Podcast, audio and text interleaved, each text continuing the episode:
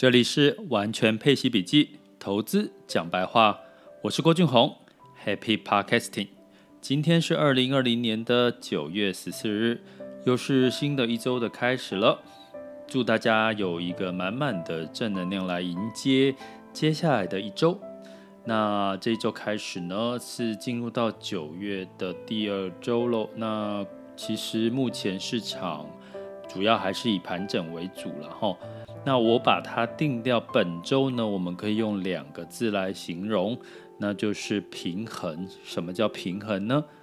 在这两天呢，我看了文倩的世界周报，提到了加州的野火不断，吼，一天就可以有二十几处着火，吼，那听起来其实是蛮惊人的。那我觉得让我感受最深是许多动物受伤被烧伤了。然后他访问这个记者访问人的时候，他说他的这个盖的一些木屋也都被烧了。可是人类会直接说我再重建就好了，没关系。可是许多的加州的这个森林这个树木啊，它要长多少？几十年才能够长成的一棵大树，还有许多的维持生态平衡的这个动物，可能都被烧伤或者是烧死了哈。那我要讲的是平衡这件事情，然后再回到投资这这件事情。这个加州野火，我之前在有一集提到用这个 ESG，就是这个社会责任、环境保护以及。公司治理这三个方向去谈投资，哈，目前已经有这样子的一个 ESG 投资的一个主流话题，然后也有很多受到很多的关注，包含资金、包含国家主权基金的一个流入，大家可以持续去关注。但是，其实最心痛的是，你虽然觉得投资里面有很多这个话题的投资，可是当你一看到这种地球被破坏，气候变迁、全球暖化所带来的，不止影响到人类吼，影响到的很多的生物，你都会觉得其实好心疼吼，因为其实大家都是一起生活在这个地球上，那就因为很多的一些，不管是人为的、人类的这个作为，或者是一些天灾人害吼，那我我我只能说。其实我们要试着去理解这个地球是在维持一个平衡。其实我听过一个说法啦，就是其实我们人类如果人为的去伤害了地球的肺，好像森林、加州的野火、澳洲的大火，这些都是树森林这个树木都是地球的肺嘛，因为它会制造这个很多的氧气，吸收二氧化碳。那我们伤害了地球的肺，那。这次的新冠肺炎的疫情，它其实就是伤害人类的肺，它就是一个平衡的一个感觉。姑且不要说这个理论的对错哈，可是我觉得就是平衡的感觉。那这个平衡感觉反观回到我们的生活当中，回到我们的人生，回到我们的投资，其实都一样哈，就是有太多听过你很努力的工作，可是你可能。身体就生了病，或者是家庭的关系的疏离。那有些人可能他没有很多的钱，可是他的家庭生活、他的呃人生各其他各方面都很满足、很幸福。所以我觉得，其实追求财富，最近常被问到说，到底多少的钱才算有钱，才算足够？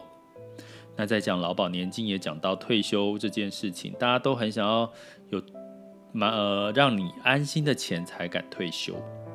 可是这个数字到底大到底是多少呢？其实是很抽象的。那我我只能说，其实很多事情平衡就好了。我们回到投资这件事情，其实目前市场上面你会发现，在最近的全球股市，大部分是价跌量缩。我们用这个概念来理解平衡这件事。当市场上面股市在修正的时候，当你成交量降低的时候，它是处于一个平衡整盘整的一个状况。什么叫盘整？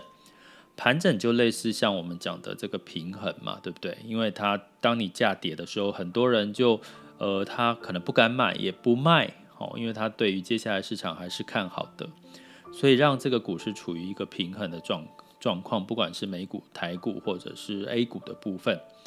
那通常什么时候会突破？我们讲这个价涨量跌，呃，价涨量增嘛，吼，价量齐扬，吼，也就是说，当你股股市股价往上的时候，你的成交量也要往上，因为代表很多人愿意追高嘛，所以它这个平衡就会在这个成交量往上走的时候，它就会被突破，然后让股价也往上。那相对来讲，价跌量缩的时候，代表它其实是平衡的。我刚刚提到，那如果价跌量增哦，如果下价格下跌，股价下跌，这个成交量是往往在增加的话，代表很多人是不敢持股了，赶快把股票卖掉，不管是获利了结或者是认赔卖出，代表他对接下来是没有信心的，那可能会造成下一波更大的跌幅。所以呢，我只能说，目前在这一周的市场状况，我们用一个平衡的概念来看，就是它是处于一个价跌量缩的一个情况。通常一开盘的时候涨，接下来下午的时候午盘就就跌吼，但是它的成交量都没有放大。那它的融资融券的余余额呢？以台股来讲，融资融券余额也在缩小吼，就是说借钱买股票、好卖股票的这些。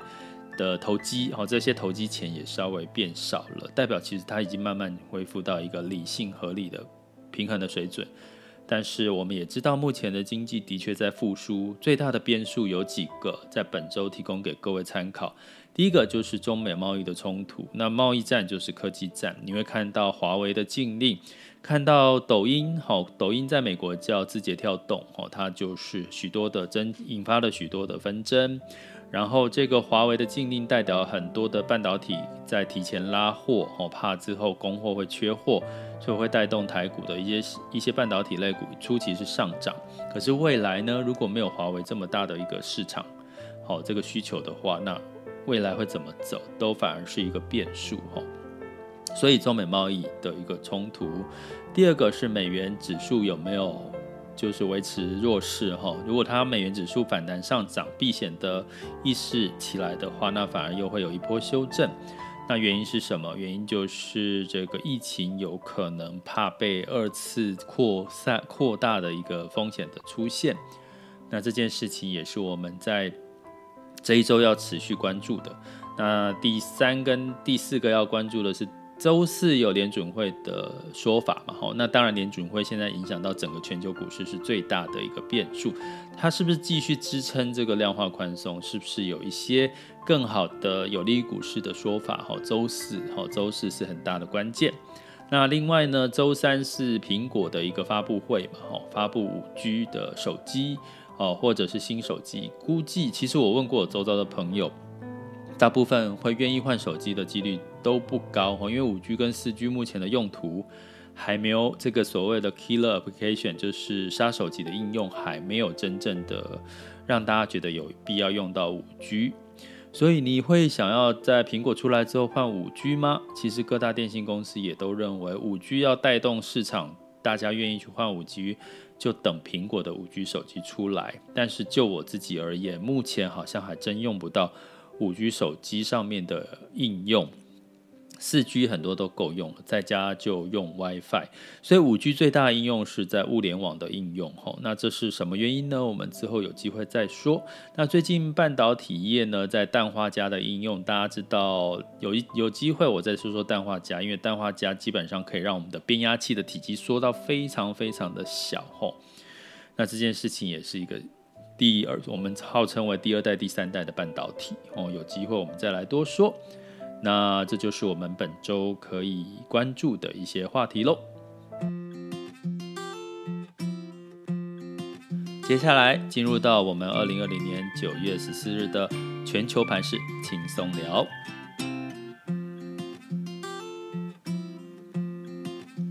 好啦。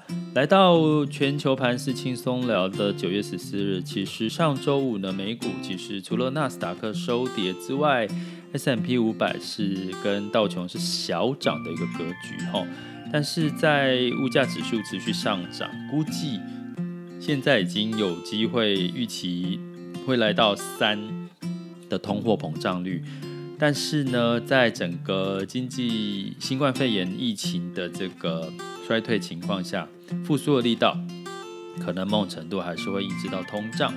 那刚好我今天有跟我在纽约的朋友聊到，其实他很羡慕台湾，因为台湾现在真的是我们可以很自由的移动，除了出国之外。可是他们美国是州对州的一个隔离哈，所以他们几乎动弹不得。那我就跟他说，其实你们州也很大，甚至州可能比台湾大了哈。所以其实基本上目前的疫情还是一个很重要的接下来景气复苏的关键。因为疫情如果没有持续好的话，其实实体经济不会好，那其实股市就会越来越泡沫了。那欧股的部分呢，基本上这个其实也是一个震荡的格局，震荡向上向上的格局哈。那当然是这个英国的脱欧到底可不可以无协议脱欧啦？但是呢，欧元的上涨好升，兑换美元的升值，也让这个欧洲呢普普普遍在上涨跟。下跌的格局，其实我觉得是看稍稍微看好欧元的，呃，欧股的哈，因为欧元上涨，再加上整个景气也是慢慢复苏的一个情况下，所以欧洲大部分普遍是上涨哦，除了德国下跌零点零五 percent。那雅股当然，我刚刚讲的台股进入到价跌量缩的一个盘整的格局，估计这一周也不会有太大的变数，因为在苹果发布，其实周三发布许多的利多都已经在提前反应了，所以大家不要认为说苹果发布了一些新机之后就会带动其他的市场，好，苹果相关的概念上涨，其实它已经提前反应了，这是一个尝试，提供给大家。那在能源的部分呢，基本上也没有什么的上涨下跌。布兰特原油收在三十九点八三左右，下跌零点六。黄金维持在一九四七点九左右。吼，那当然就是要看接下来有没有新一波的这个措施，然后黄金才有再有机会上涨的机会喽。要不然黄金我觉得维持在两千上下，其实就差不多了哦。那汇市当然是欧元兑换美元比较强，那美元指数九十三点二七。注意我讲的一件事，美元指数如果走强，就是避险嘛，大家把资金往美元流动。那反而会造成股市的另外一波修正。那台币兑换美元呢，其实也是强升的吼。那我们在今天周一的时候，早盘呢，其实美股呃台股呢，基本上也是上涨了九十一点，来到一一万两千七百六十七点哦。那一万两千七百点当然是它的一个技术分析的一个支撑点哦。那如果持续高于一万两千七百点台股指数的话，那当然相对来讲会比较支撑。那如果再跌破的话，就是可能有盘继续盘整的一个情况。那呃美人民币也是相对来讲是走强的哦，来到六点八三，好兑换美元。所以接下来这是以上的九月十四日的全球盘势轻松聊。这里是完全配息笔记投资讲白话，我是郭俊宏。关注我，陪你一起理财。